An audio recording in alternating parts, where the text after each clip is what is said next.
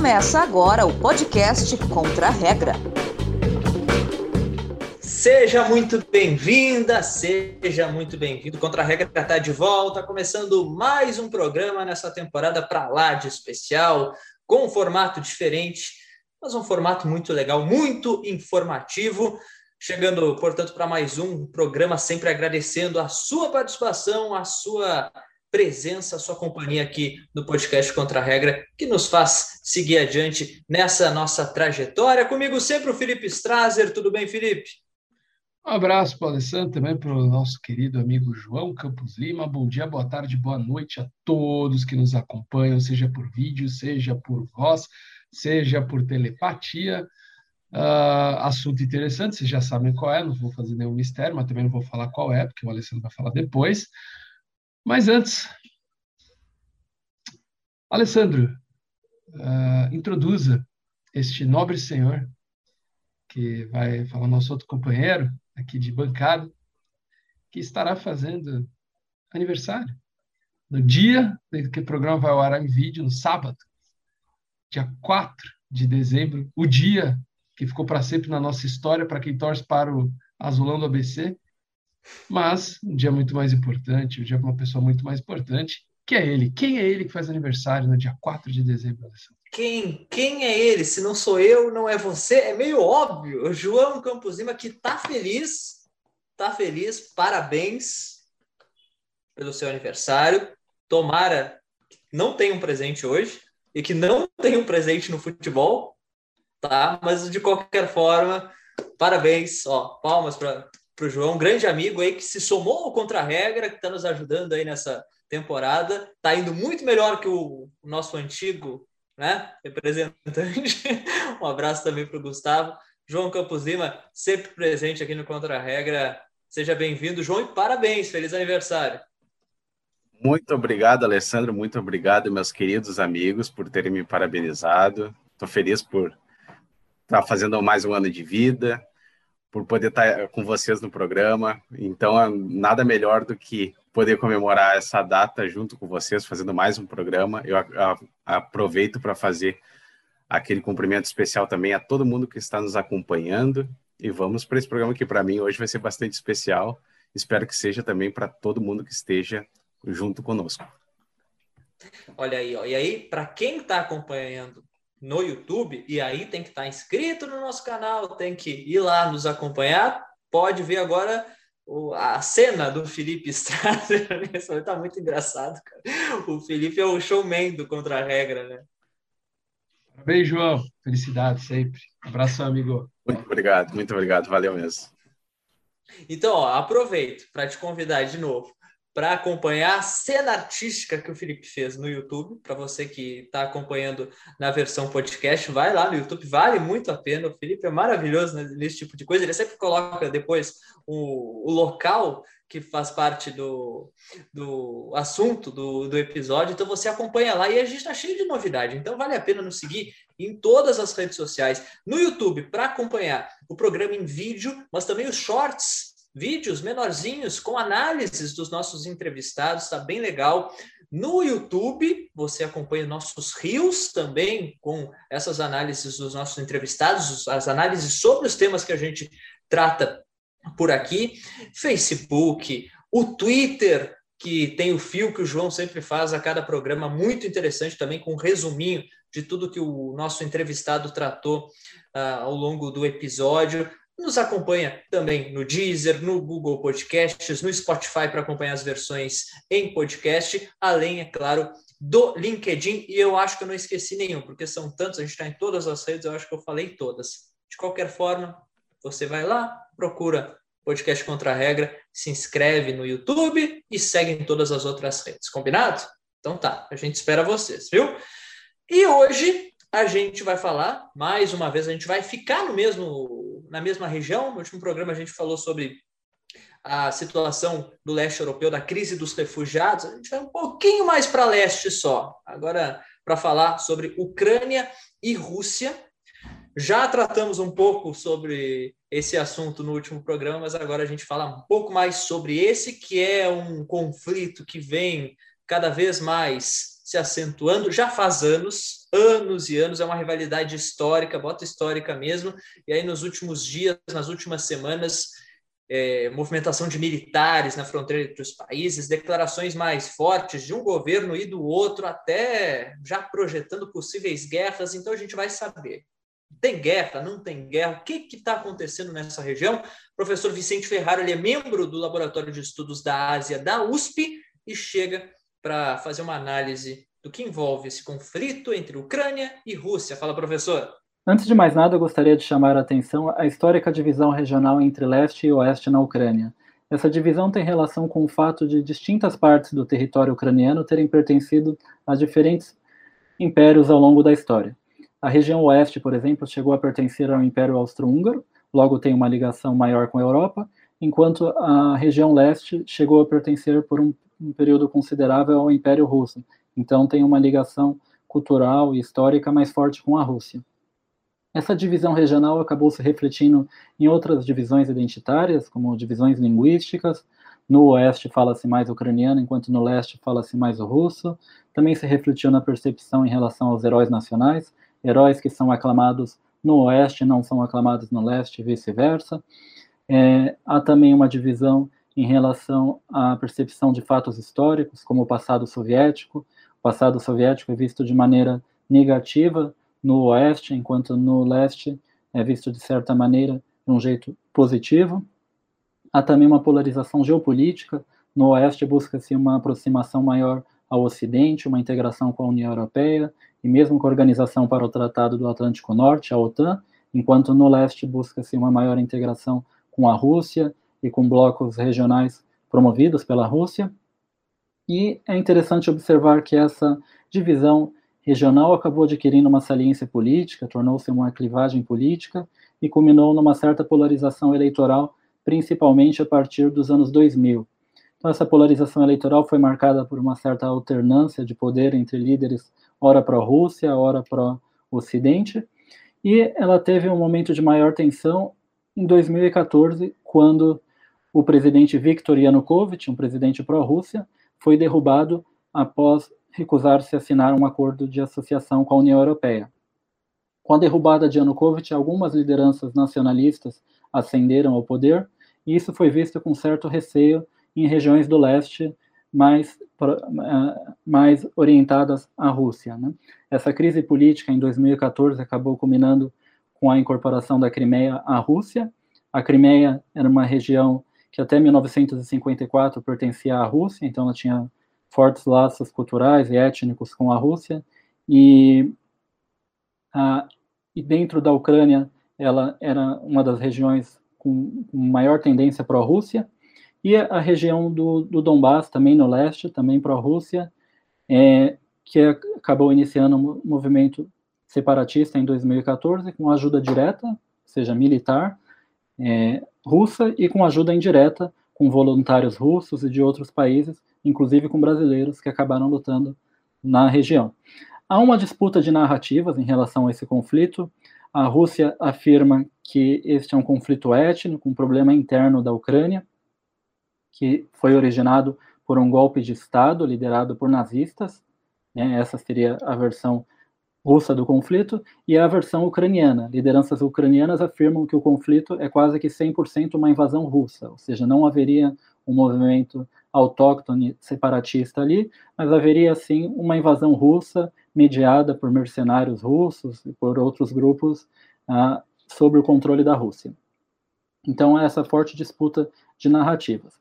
É, o conflito tem uma importância muito grande por ser o maior atrito, a maior tensão entre a Rússia e o Ocidente desde o fim da Guerra Fria. Uma série de sanções foi imposta contra a Rússia. É um dos maiores conflitos geopolíticos deste século, com alto potencial de instabilidade. E é, é interessante chamar a atenção ao fato de a aproximação da Ucrânia com o Ocidente remeter à histórica queixa da Rússia em relação à expansão da OTAN. Né, geopolíticos do Ocidente, por vezes, defenderam a, a, formação de um cordão sanitário militar que isolasse a Rússia geopoliticamente, enquanto a Rússia via esse cordão sanitário como uma certa ameaça à, à sua segurança nacional. Né? A Rússia defendia a criação de uma zona tampão nos países vizinhos, na, na, nas regiões vizinhas ao seu território, como um certo mecanismo de proteção contra potências hostis. É, a Rússia também questionou o fato de a, o Pacto de Varsóvia ter sido extinto após o fim da Guerra Fria e a OTAN, que foi, que foi formada para conter a União Soviética, ter continuado a existir. Então, isso foi algo muito questionado tanto por Putin quanto por Yeltsin, seu, seu antecessor. A OTAN não deveria existir, dado o, o fato de que a Guerra Fria terminou. É, a busca da Ucrânia se aproximar do Ocidente, e principalmente da OTAN, é vista como uma ameaça, então, à segurança nacional russa. É interessante observar que o conflito teve um uso doméstico muito forte. A, a popularidade de Vladimir Putin chegou a crescer muito no, no, início do conflito, principalmente com a incorporação da Crimeia em 2014. Os acordos de Minsk foram acordos é, voltados a uma tentativa de solucionar a questão, tiveram poucos resultados até o, até o momento. Ah, há grandes chances de instabilidade, ah, as hostilidades entre o governo ucraniano e os separatistas voltaram a crescer. O apoio da OTAN à Ucrânia é muito questionado pela Rússia. Né? Recentemente, Vladimir Putin chegou a afirmar que se linhas vermelhas forem ultrapassadas, a Rússia será forçada a agir, será forçada a interferir. Né? Foram observadas algumas mobilizações noturnas do, do exército russo próximas à fronteira com a Ucrânia, há um grande deslocamento de tropas militares russas próximas à fronteira ucraniana. E é interessante ressaltar que a, que a Rússia também é incomodada por uma certa perda de influência na política ucraniana e é, com a crescente integração da Ucrânia com a, com a Europa.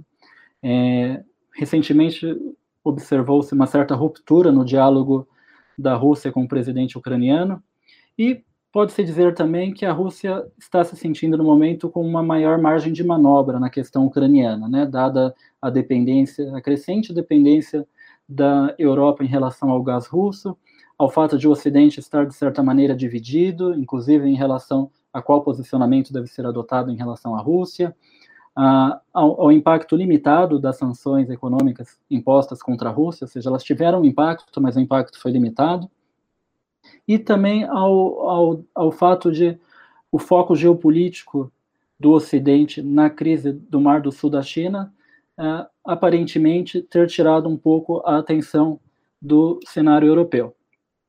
É, a grande questão é se essa mobilização de Putin próxima à fronteira ucraniana é, é uma dissuasão contra tentativas da Ucrânia de eventualmente retomar o controle sobre as regiões separatistas ou se aproximar ainda mais da OTAN, ou, embora menos provável, é, está relacionada a um planejamento russo para uma eventual invasão da Ucrânia. Né? Ou seja, ainda é muito cedo para fazer previsões.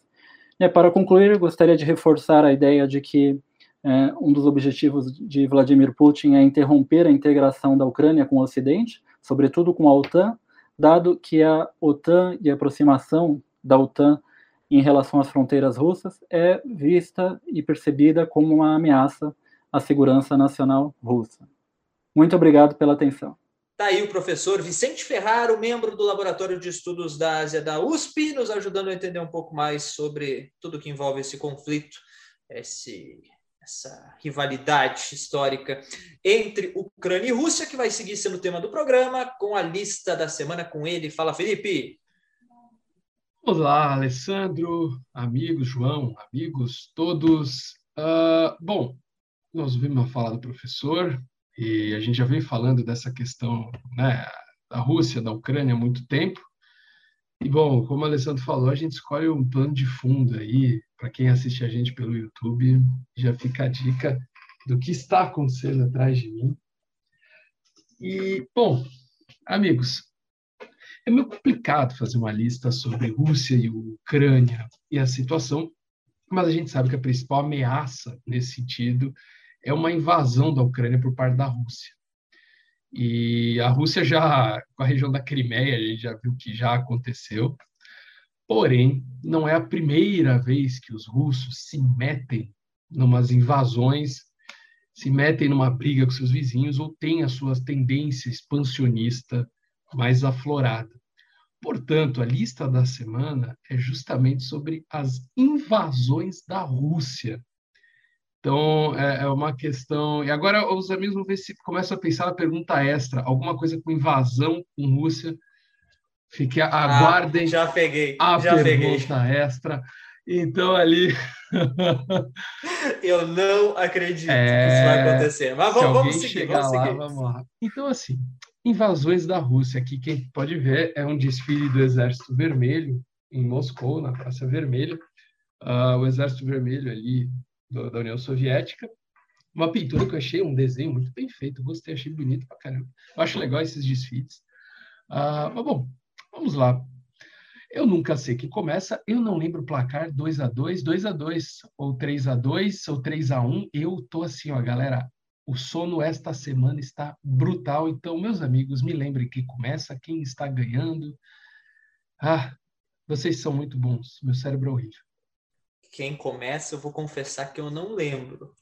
E quem está ganhando, eu confesso que eu também não lembro. Então, eu vou recorrer ao nosso canal do YouTube para contar os episódios. Porque, o, né? o, placar eu sei, Alessandro. Tu Olha aí. fizeste uma ah, então, a vitória 3 a 2 3 a 2 tá vencendo por 3 a 2 Ah, Isso. estou vencendo. Agora, quem começa? A nossa, a nossa audiência vai ter ah, o, João, o, João, o João, o João, o João. João tá de aniversário. O João está de, né? tá de aniversário. Começa. João Campos Lima, de 1 a 5 invasões russas. 4. João vai de 4, vamos lá. Olha só, começou com o número 4. Ninguém começa com o número 4. Olha só o João. Tá, 4 de dezembro. Tá bem, João? Vamos lá. Vou arrumar somente o nosso zoom aqui para eu ficar vendo as duas telas. Aí. Vamos lá. Uh, considerada a maior batalha da história até então, a Batalha de Mukden, Mukden, não sei pronunciar, envolveu o Império Russo e o Japão, ocorrendo na cidade homônima, na cidade de Mukden, na Manchúria, na China, após os dois países invadirem a região em 1905. A Rússia já invadiu a China, o Japão invadiu a China, os dois na mesma região falaram: hum, quem vai ficar com isso? Essa é a questão. Né? Segundo historiadores, somente o Japão, nesta batalha, em 10 dias, a batalha durou a batalha durou acho que uns 20 dias, se eu não me engano. É, é, é alguns historiadores dizem, mas uns, uns 20 dias. Desses 20 dias, em 10, o Japão disparou mais de 20 milhões de tiros em 10 dias.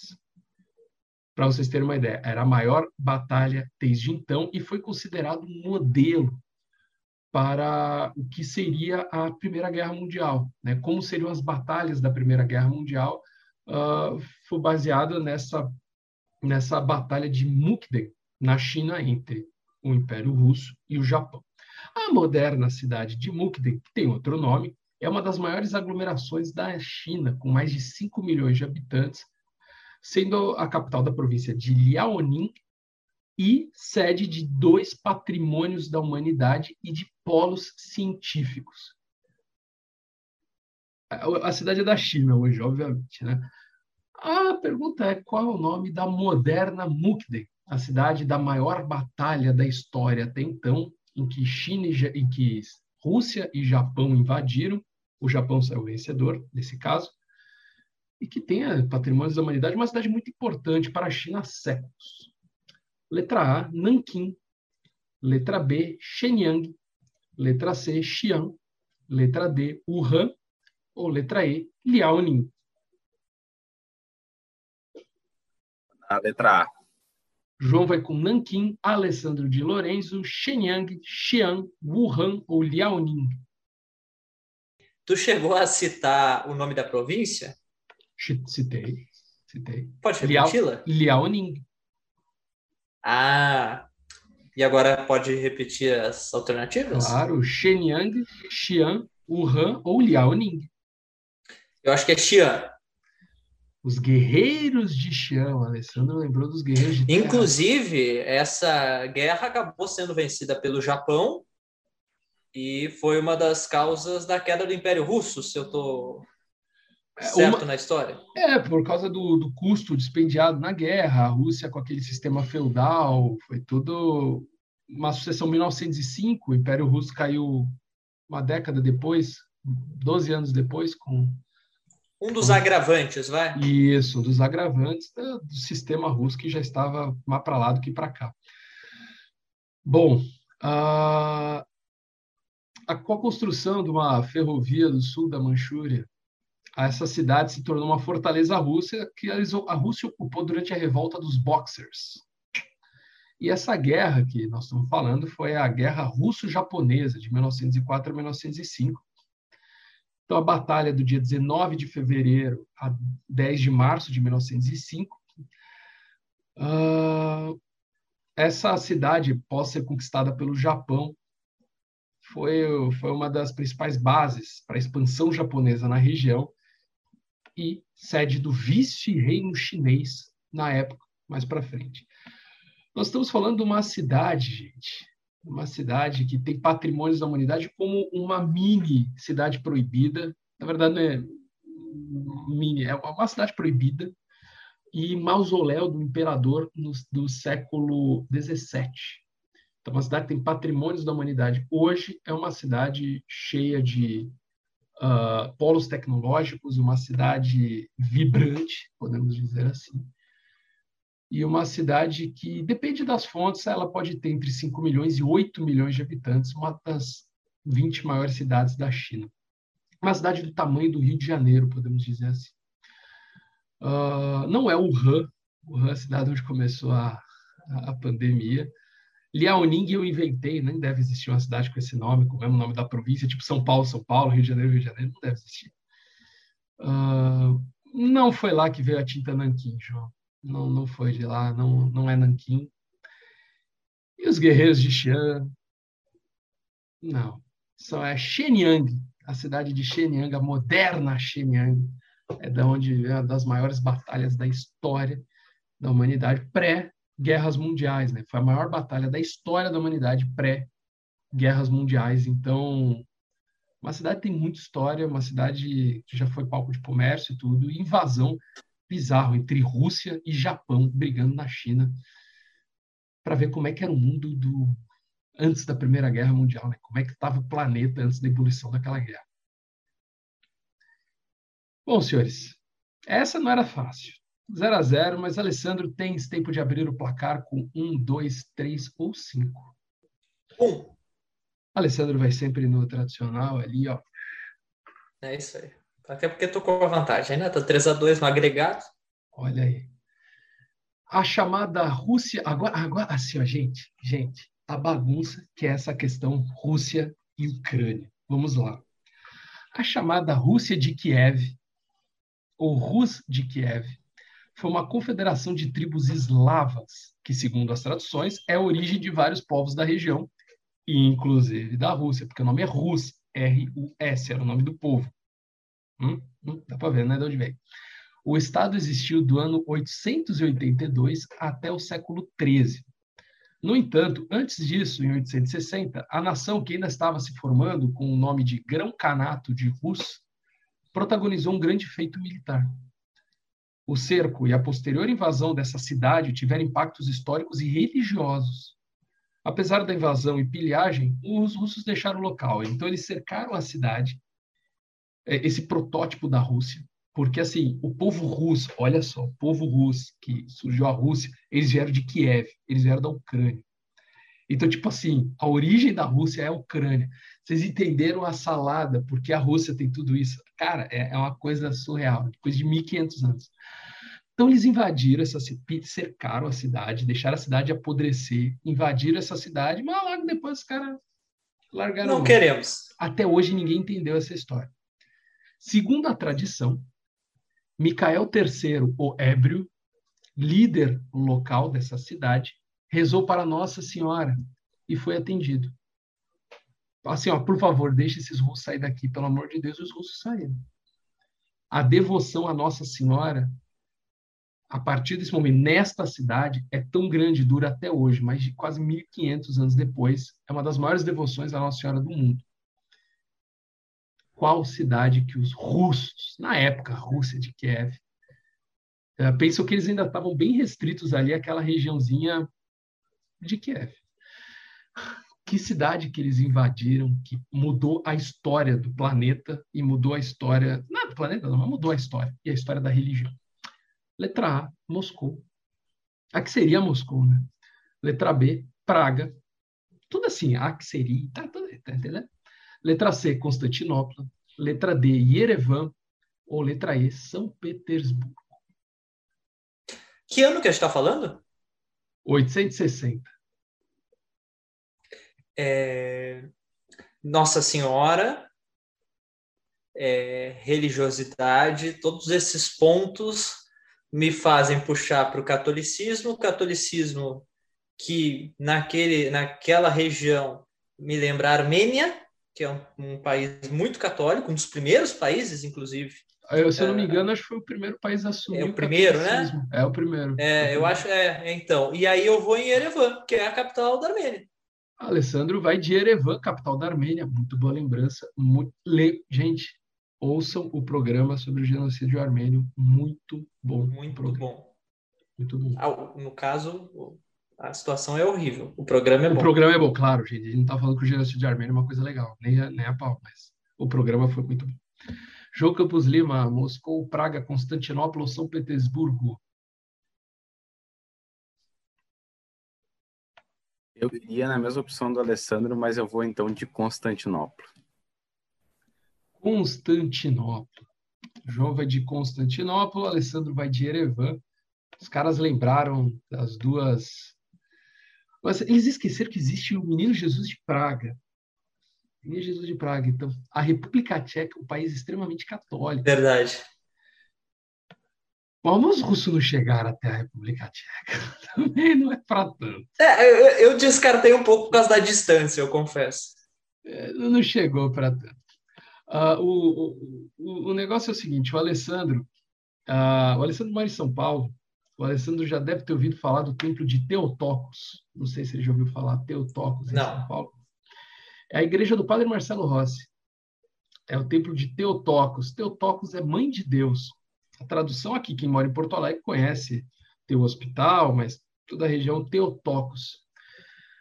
A devoção a Teotocos cresceu nessa época.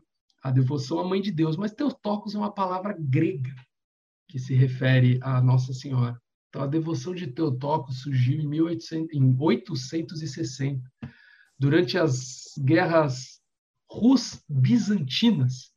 Portanto, os russos chegaram até Constantinopla, cercaram Constantinopla, pilharam a cidade e depois de Micael III pedir, pelo amor de Deus, mãe, me livra disso, os russos saíram de Constantinopla.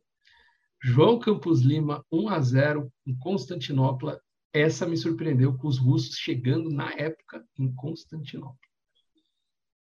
Eu, eu, eu já falei antes ali, quando eu iria na mesma, na primeira opção que o, que o Alessandro escolheu, então eu, eu, sou bem honesto, não, não seria a minha primeira opção, eu também, foi assim, na, dadas as outras quatro alternativas, eu, eu meio que chutei em Constantinopla e acabei acertando. Me surpreendeu ainda mais, e quem estava vendo na, no YouTube, quem está vendo no YouTube vai, vai ver que eu abri um sorrisão quando o Felipe começou a falar, porque mora em São Paulo, sei o quê, comunidade armênia, armênia. pronto, é nosso. E não era. Teotocos, mãe de Deus, foi. É, mas o, palpite fez sentido. O palpite de Erevan fez bastante sentido, mas os russos pegaram a Armênia depois, a União Soviética, né? Então, também. O que, que eles não pegaram? Só não chegaram em Praga, cara. Só... Foi só isso, fala a verdade. Bom, 1 a 0 para o João. João, vamos lá, 2, 3 ou 5? Três. Três. Bom, voltando a essa região confusa e voltando também a Constantinopla. Olha só. A Guerra da Crimeia, um dos conflitos Crimeia, gente, Rússia, Ucrânia, Crimeia, está sempre ali. A Guerra da Crimeia é um dos conflitos mais marcantes do século XIX e envolveu diversas potências e países da época. A gente diz Rússia, França, Reino Unido, o Império Otomano. Então, pô, grandes potências. A guerra se deu em reação às pretensões expansionistas do Império Russo. Ah, vá. É mesmo? Veja só, né? Nossa, que novidade. principalmente em Sebastopol, cidade da região da Crimeia, que por um acaso foi parar na mão dos russos em 2014. Ai, meu Deus. Bom, foram 220 mil mortes pelo lado aliado e 500 mil pelo lado russo. Lado aliado, França, Reino Unido, Reino da Sardenha, Império Otomano, pá, tudo isso. 500 mil no Império Russo em três anos de guerra, de 1853 a 1856. Tradicionalmente, conhecida pelo cerco a Sebastopol, Guerra da Crimeia, Sebastopol, a maior cidade, a cidade mais importante da Crimeia, a guerra não, não iniciou com uma invasão à Crimeia. Por incrível que pareça, não começou por lá, apesar do nome, Guerra da Crimeia.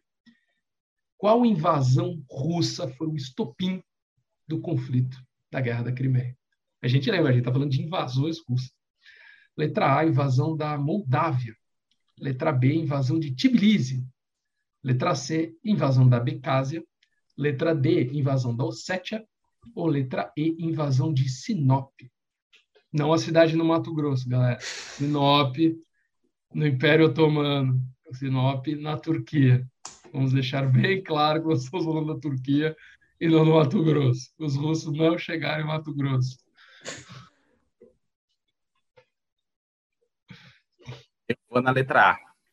João vai de Moldávia, invasão da Moldávia, Alessandro de Lorenzo, Tbilisi, capital da Geórgia. Eu vou nessa, Geórgia, porque a Geórgia se bem que Ossétia, Abcásia, tudo isso aí está dentro do rolo russo na região até hoje, né? Aquele rolo compressor. Mas eu vou, é, eu vou de, eu vou de Geórgia.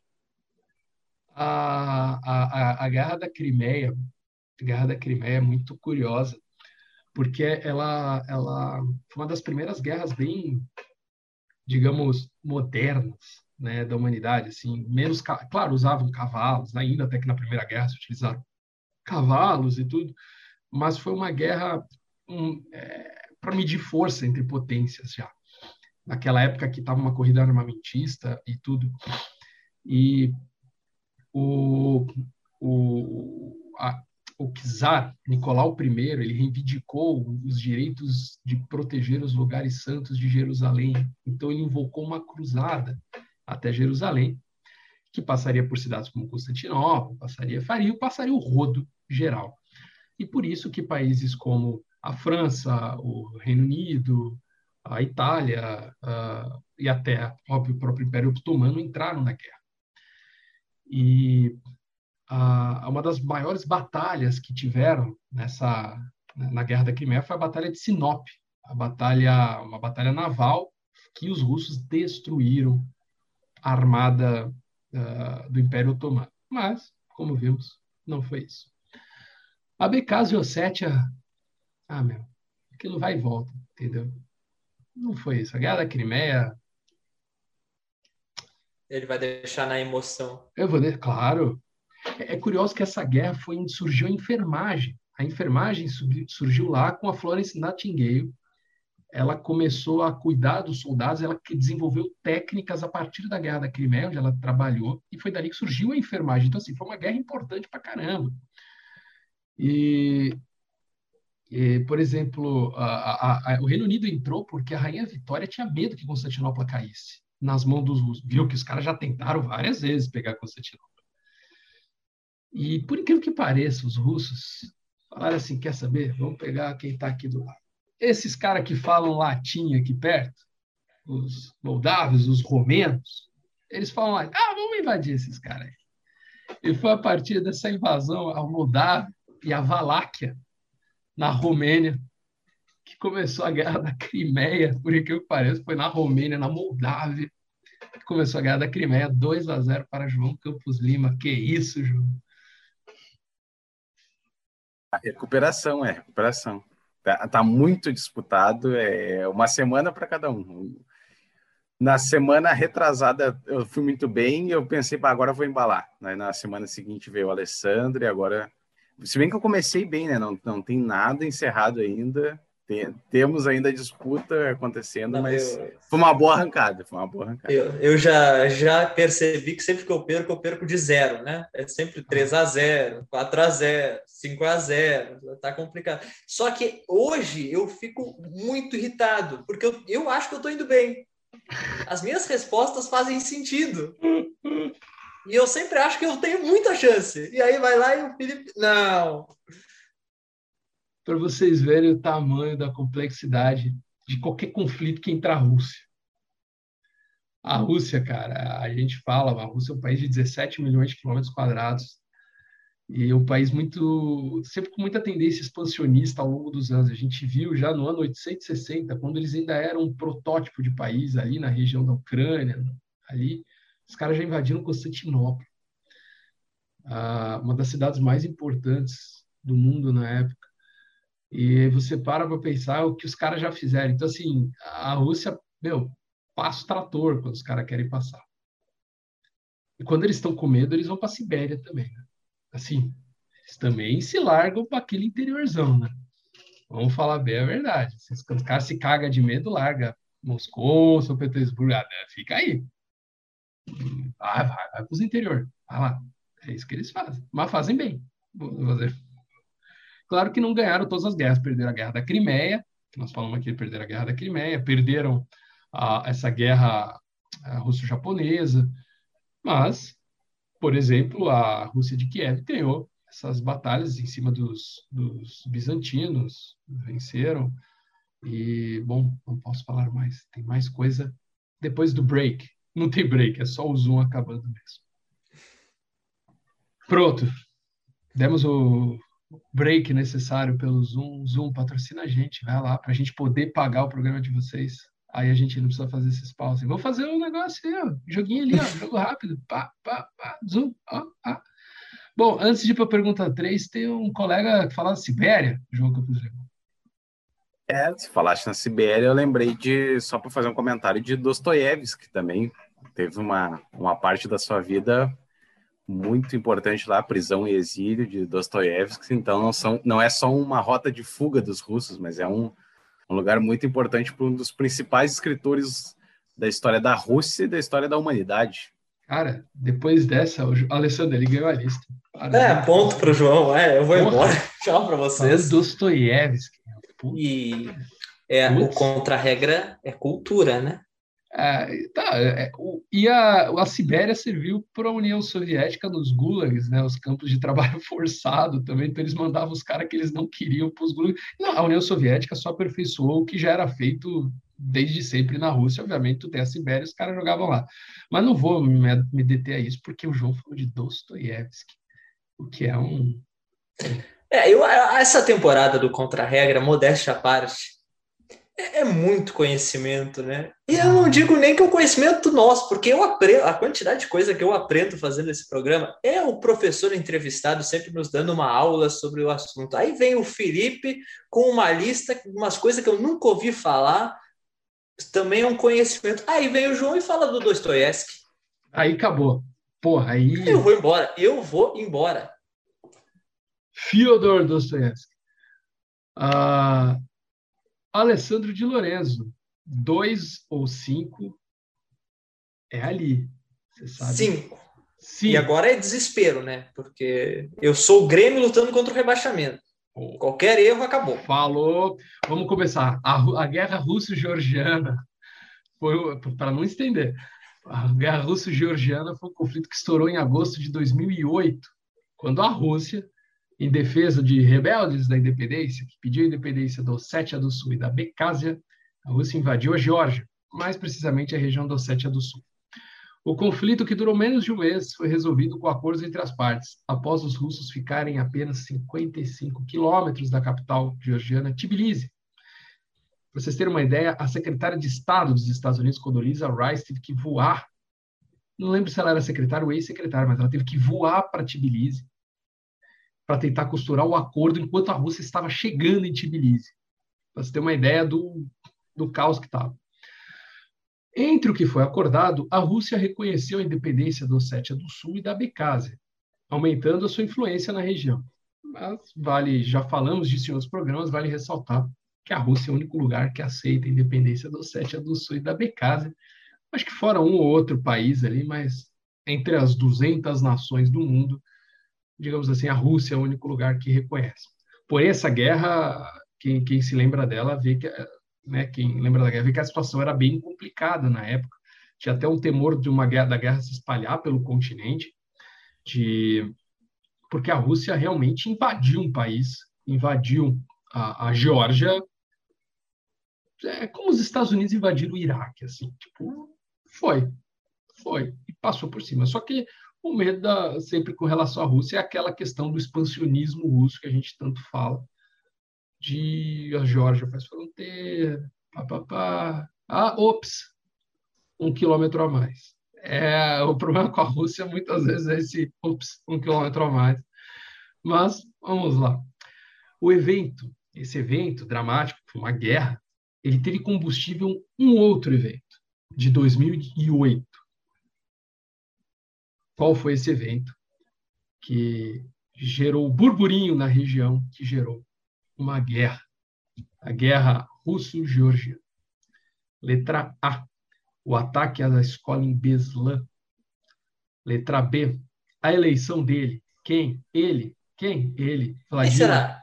Vladimir como primeiro-ministro russo. Inclusive, bastante tempo sem citar ele, né? Estamos aí com ele. Vladimir num programa, Putin. Num programa falando de Rússia, Sim. não falar dele? É que vocês demoraram para escolher a cinco. Justo. Eleição de Vladimir Putin como primeiro-ministro e vamos dizer seu amigo Medvedev lá para presidente que não manda. Letra C, a alta massiva do preço do petróleo pelo OPEP. PEP, pá, disparou. Letra D, a independência de Kosovo. Ou letra E, a eleição de Sergei Bagpish como presidente da Abkhazia.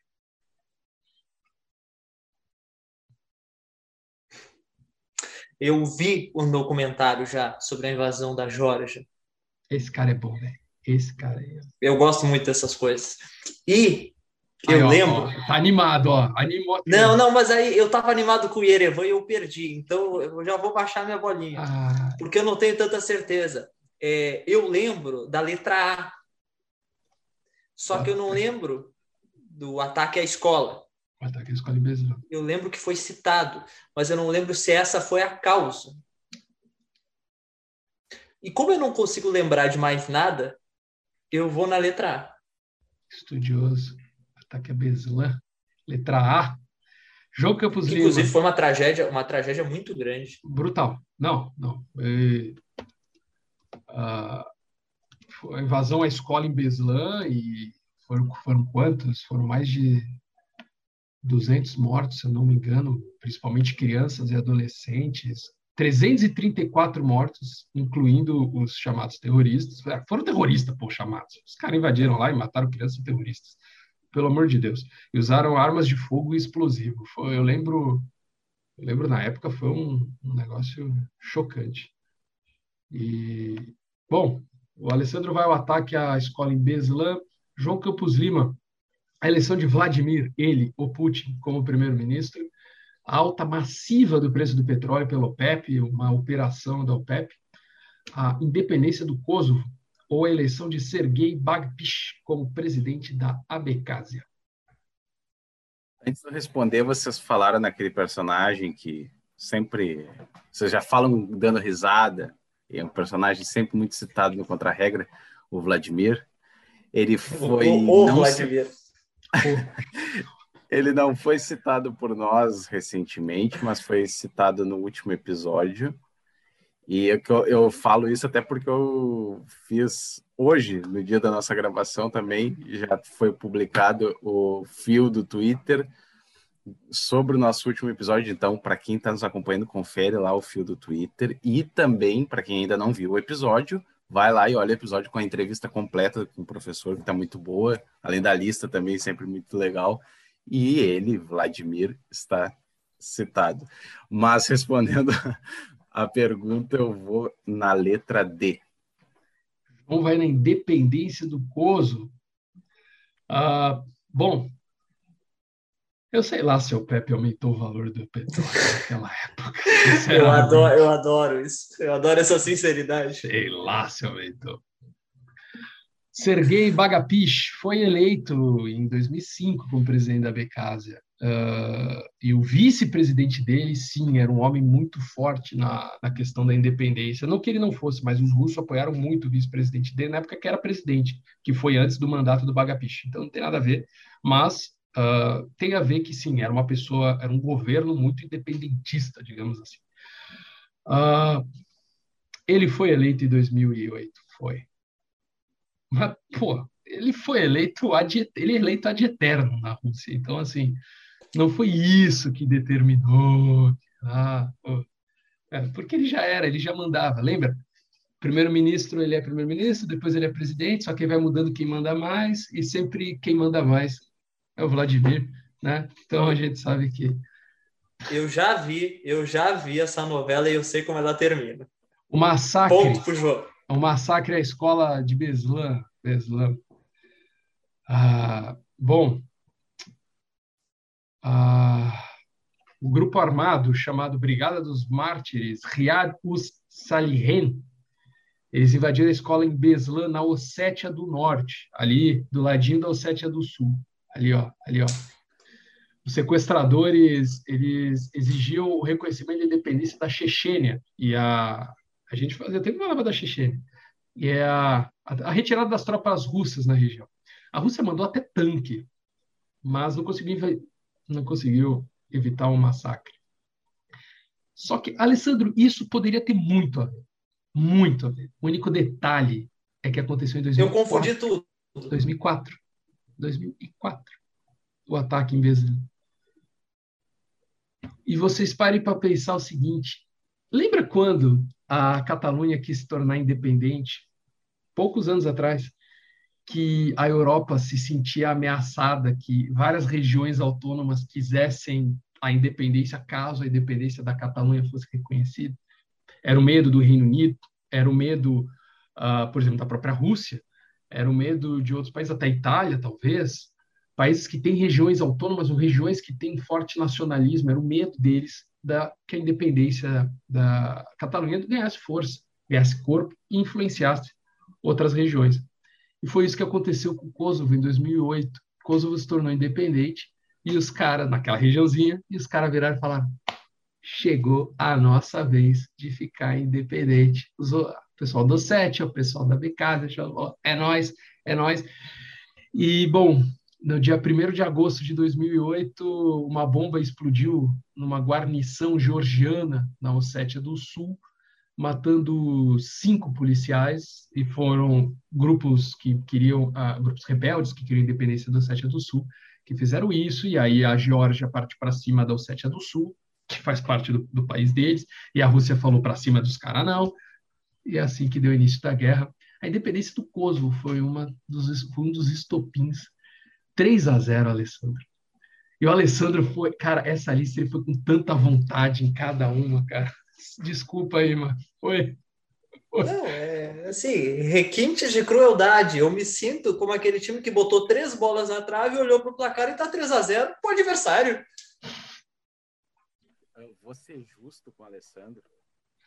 É, nossa, nossa audiência talvez estranha vai pensar, não, mas que jogo de comadre, ele vence e está querendo consolar o adversário.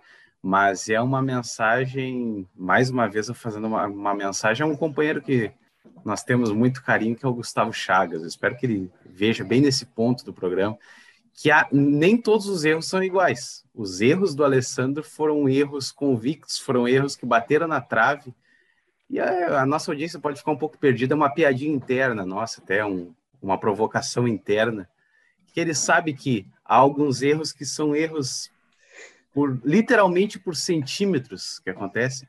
Enfim, não são iguais a outros erros, Inclusive, o Alessandro, naquela, na pergunta que eu respondi Constantinopla, ele foi com mais convicção do que eu. Eu admiti, eu, eu fui na outra opção justamente por ele ter escolhido a, a que eu também imaginava e acabou que ele, que ele errou. Ele está com muito embasamento nas respostas dele, mas infelizmente, ou para mim, infelizmente, mas infelizmente para ele, ele não acertou. Mas, enfim, eu parabenizo o Alessandro mesmo com os erros, porque ele está tendo embasamento nas, nas questões. Mas eu acho que o pior de tudo é que a pessoa ela pode ir com embasamento e tirou, tirou esse embasamento de vozes da cabeça. Esse embasamento ele não tem filtro na realidade.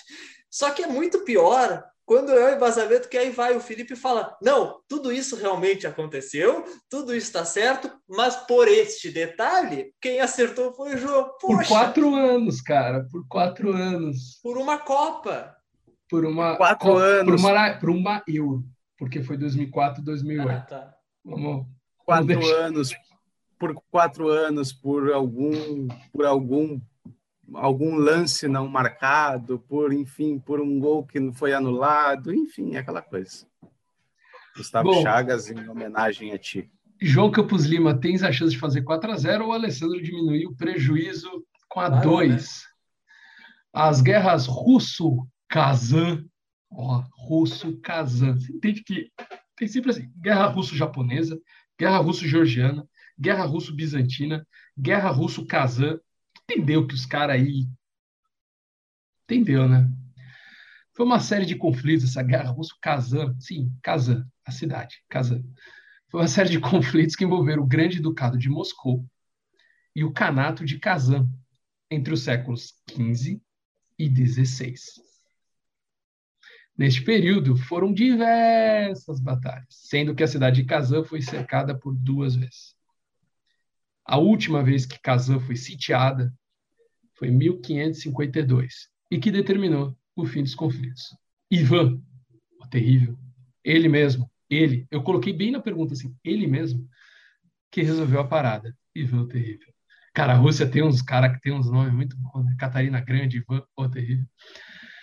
Em homenagem à vitória de Ivan o terrível, foi construído um grande monumento.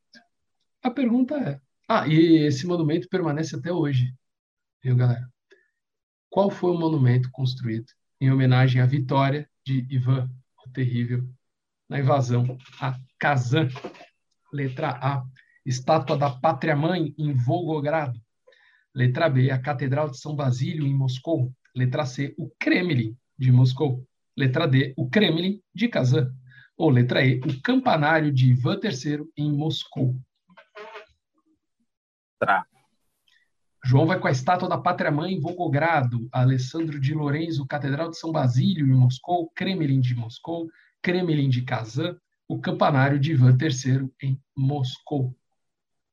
Estou entre a D e a E, e nessa eu vou mais tranquilo, que eu não tenho embasamento nenhum, é só um chute mesmo. É... D. João vai, o João Alessandro vai com o Kremlin. Qual Kremlin, gente? O de Kazan. Do outro, é, o outro. É, não, o Kremlin de Moscou, né? O Kremlin de Moscou. Ah... Aí agora ele vai dizer assim: o Kremlin de, de Kazan, eu inventei. O Kremlin de Moscou, eu inventei. Não.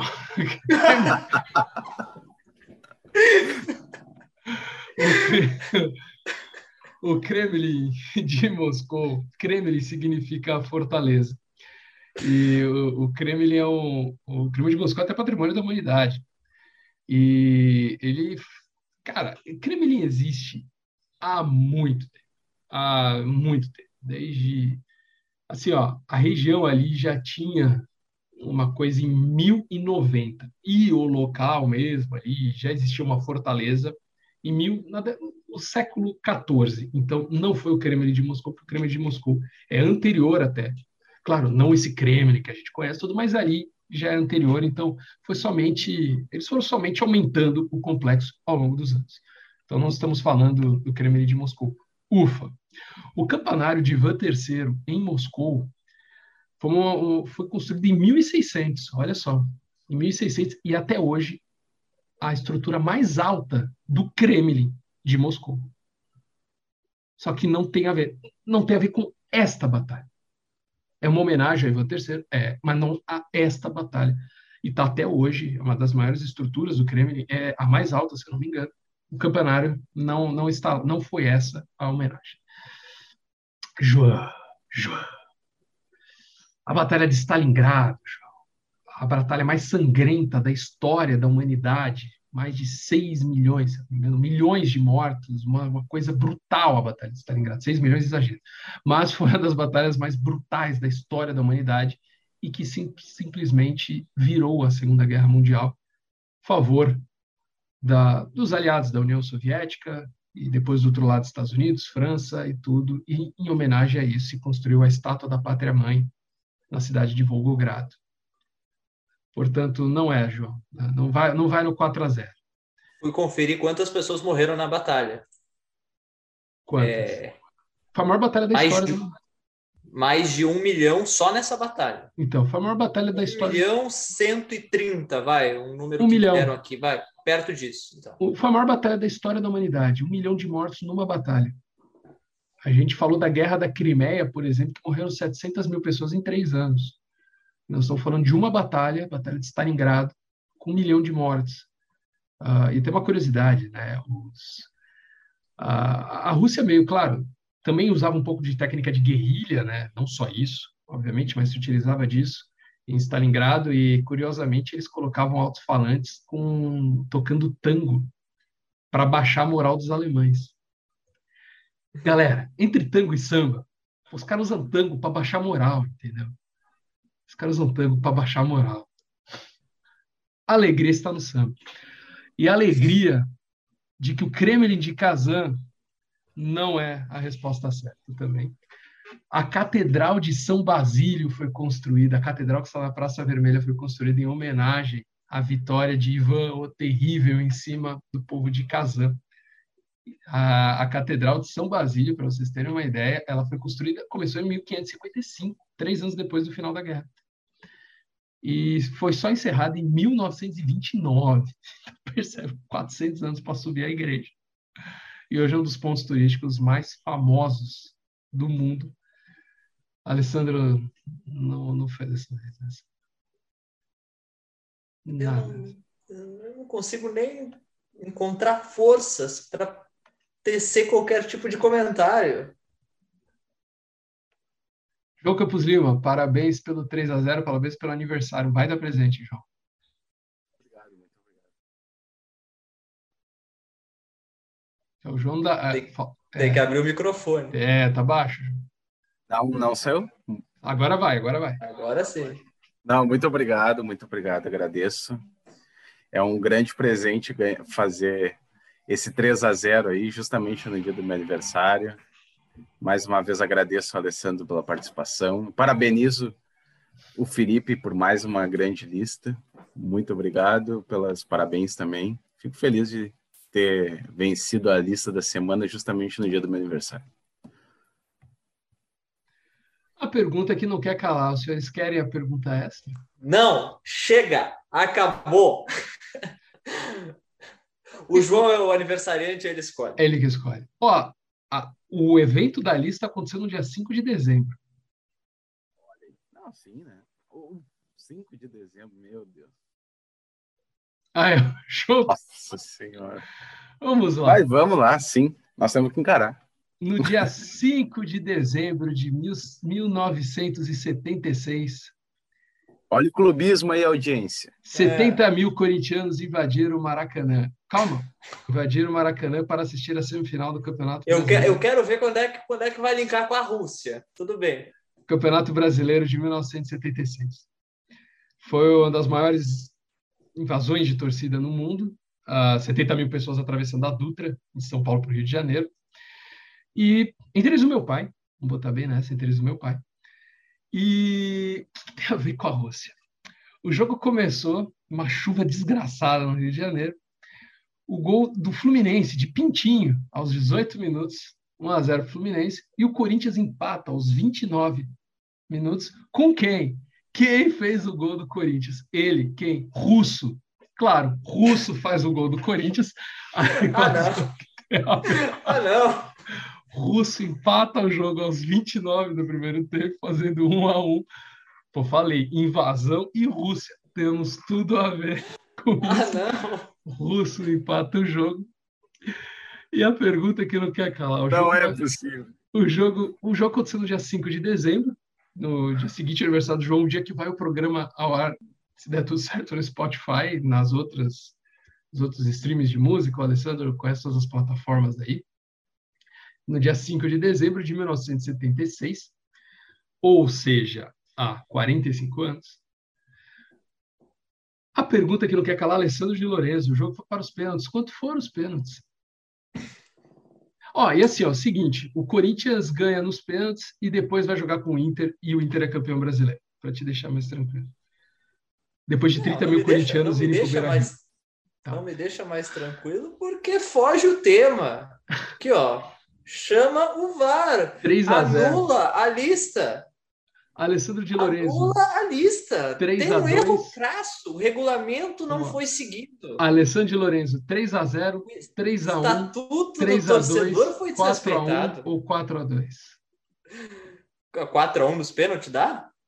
3 a 0 3 a 1 3 a 2 4 a 1 ou 4 a 2 Mas é possível fazer 4 a 1 nos pênaltis? Bom, todos esses placares são possíveis nos pênaltis. São? Todos. Tá, é... repete aí. 3 a 0 3 a 1 3 a 2 4 a 1 4 a 2 Um dos 4 gols, a 2 um dos gols foi de Russo nos pênaltis, só para deixar claro. ah, novo. não, o Russo foi o cara, né? O cara da partida foi o Russo. E o Russo mandava beijinho para a galera quando fazia gol. O primeiro nome dele deve ser Vladimir. João Campos Lima. 3 a 0 3 a 1 3 a 2 ou 4 a 1 3 a 0 ah, olha aí. É, ele, pelo jeito que ele falou, ele lembra. Ele estava lá. Ele estava lá no Maracanã.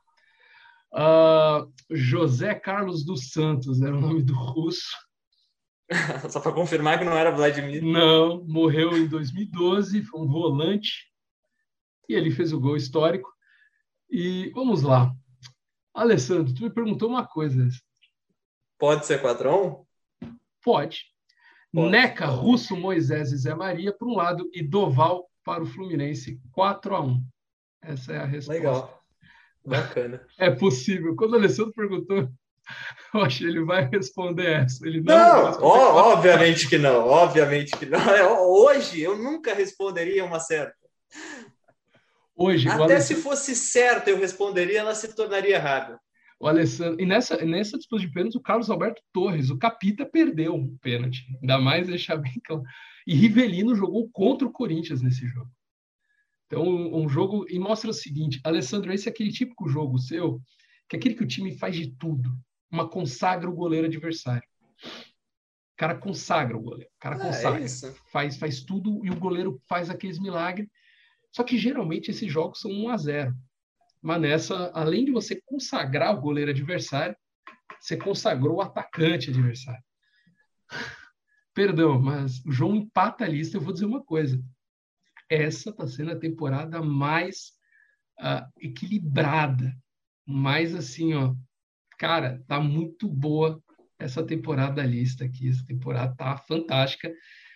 Gustavo Chagas, que nem o João falou, Gustavo, Tu ficou temporadas e temporadas ali, enquanto o João foi e começou a. Tu vê que o Alessandro se preocupou agora, né?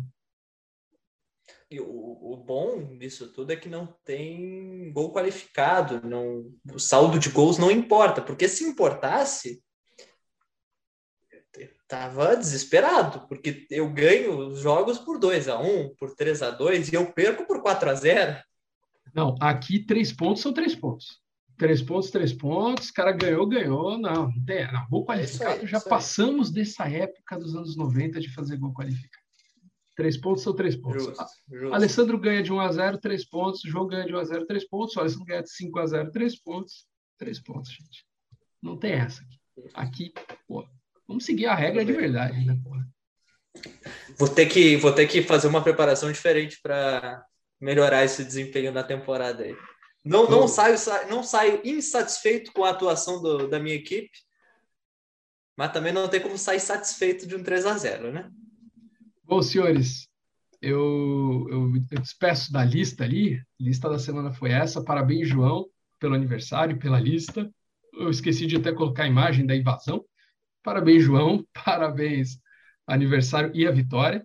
Alessandro também, é que o Alessandro, cara, o Alessandro, ele, é, é, assim, ó, passa pessoa, o Alessandro consegue qualificar a resposta. O Alessandro tem uma coisa de qualificação da resposta dele que é brutal.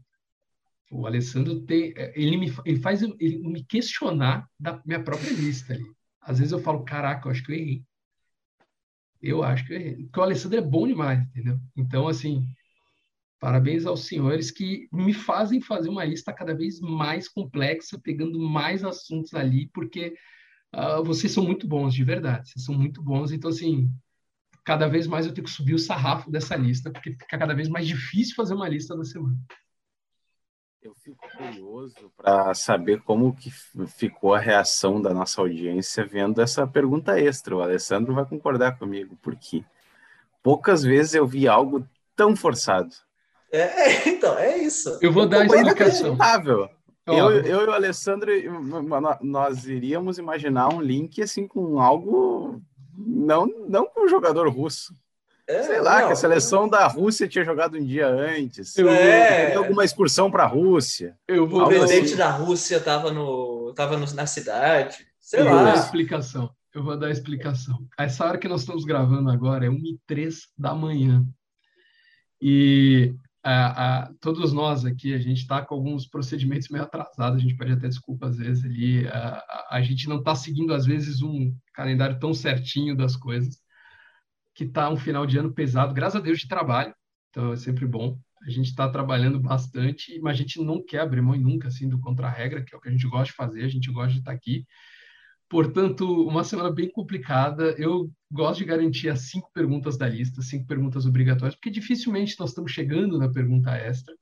Uh, e aí eu realmente dormi e não fiz a pergunta extra. E quando eu acordei, assim, eu estava já muito sono, eu pensei, invasão russo vai ser essa piada de tiozão, afinal de contas é para comemorar que o João vai fazer a mesma idade que eu. Não vou revelar, João, mas é uma idade que a gente já chega a tiozão. Então a gente já pode é. fazer a piada do pavê para comer. Então eu fiz a piada da invasão e do russo, porque desculpa galera. A gente andava fazendo, né? Vamos combinar que a gente já andava fazendo. É, já. Foi a, a gente anda fazendo há um tempo já. Que veio na cabeça. Mas, assim, eu tinha certeza que não ia, a, a pergunta extra não ia influenciar em nada. Uhum. E como não tá influenciou, bom. basicamente. E, o, e o Felipe com essa imagem ao fundo aí, com essa Meu pai tá aí. extra. Meu pai tá aqui. Aponta ele. Tem tanta mensagem sobre tem tanta mensagem subliminar nesse Eu entendi, aí, ó, eu entendi a mensagem. É, tá então. Tá é, é, tem um colorado. Semana, tem um colorado ali, não quero dizer nada. Ah, vou, galera, essa foi a lista. É contigo, Alessandro. Tá bom, tá bom. Eu, a argumentação foi feita, não me convenceu, mas não é comigo nem com o João que vai convencer. Tem que convencer o público do contra-regra. Então vamos fazer o seguinte: você, ouvinte do Contra-Regra. Deixa no comentário, pode ser no Facebook, pode ser no Twitter, pode ser no Instagram, pode ser no YouTube, se você ouviu no YouTube, pode ser onde você quiser, faz fuma... sinal de fumaça, se você quiser. Valeu ou não valeu a lista? A gente vai impugnar Ô, ou não vai impugnar Ô, por João. conta disso. Porra, João! É um autoritarismo, olha, Começaram a falar do Vladimir, ele já se passou. A gente não falou já... Vladimir, Vladimir, Vladimir. João, Baixou o Vladimir aqui. João, Baixou o Vladimir. Ele já quer cancelar a lista. eu pensei, que, lista, eu pensei que seria uma pergunta democrática, uma pergunta assim, uh, para nossa audiência, vocês gostaram dessa pergunta? Vocês querem mais perguntas de futebol? Seria não, algo... é, não, vocês querem mais perguntas não, com vamos... piadas de tiozão? É isso. É isso que eu... Não, não, ninguém quer, ninguém quer uma pergunta super democrática, mas não, ele já quer cancelar. Né? Cancelar obviamente, não, a nossa audiência não vai fazer vamos isso. Manter, a lista vamos, teve vamos manter então a lista. A lista teve vamos lisura, manter cara. a lista. A gente mantém a lista. Ah, você quer ou não quer punir o Felipe Strasser? Depois a gente pensa em que punição a gente dá para o Felipe. Melhorou? Meu Deus, o cara vai dos autoritarismos assim. É, ele segue autoritário. Agora eu vou fazer o seguinte, a pergunta que eu quero fazer agora sério. Vocês estão gostando, para o nosso público, desse formato, da gente fazer a lista da semana, ouvir um professor? A gente quer ouvir o feedback de vocês, porque a gente está gostando bastante desse formato. Uh, é o formato que está sendo possível ser feito nesse período aí, bastante trabalho, bastante coisa. Mas, uh, se vocês estiverem gostando do formato, deu ok, claro, vamos mudar pô, a lista. Essa pergunta foi realmente por uma questão totalmente da, da situação, não é a ideal, mas tá aí a lista, pelo menos, as cinco perguntinhas feitas. Mas, assim, se estiverem gostando, dê o, o, feedback de vocês, é bem importante. Se vocês querem sugestão de pauta, deem sugestão de pauta que a gente aceita pra caramba, porque hoje você espirra aqui no Brasil, alguém te dá saúde em qualquer, desejo saúde em qualquer outro lugar do mundo. Então, Ou é não. isso. Bom, tá na hora de acabar, que a gente já passou totalmente do horário e tá todo mundo com sono, pelo visto, né? Então, Felipe, até a próxima, valeu. Vamos Beijo. pensar bem nessa última pergunta, pergunta extra para a próxima, né? Se você tivesse acertado 4 a 1, você não ia estar falando. O... Com certeza não, com certeza. um beijo no coração de todos, espero que todo mundo fique bem. Até a próxima lista, a próximo programa e próximas descobertas. Boa. João Campuzimo, grande vencedor e um aniversariante. Parabéns em dobro para você e vai Corinthians. Essa frase final aí é uma, é uma Não é frase é que derruba, derruba todo parabéns. Enfim, de, vamos deixar assim. De, deve ser a mágoa por ter perdido a lista, enfim. Também, também. E uma, e uma torcida muito grande para esse final de semana, mas enfim, independente das nossas brincadeiras, foi um prazer ter participado. Agradeço por vocês terem me felicitado. Foi muito bom passar um pouquinho do meu aniversário aí com vocês, com a lista com mais um grande programa, com a entrevista com o professor, enfim, mais um grande programa do Contra-Regra. Eu espero que a nossa audiência goste. E esse programa, mais uma vez, é para todos vocês que estão nos acompanhando. Um grande abraço, meus amigos. E eu espero que todo mundo tenha se divertido. Eu, eu perdi, mas me diverti bastante. Né? Fazia tempo que eu não me divertia gravando um programa. E também aprendo muito, né? Então espero que você também tenha aprendido bastante. Na semana que vem tem mais, a gente te espera. Tchau, tchau.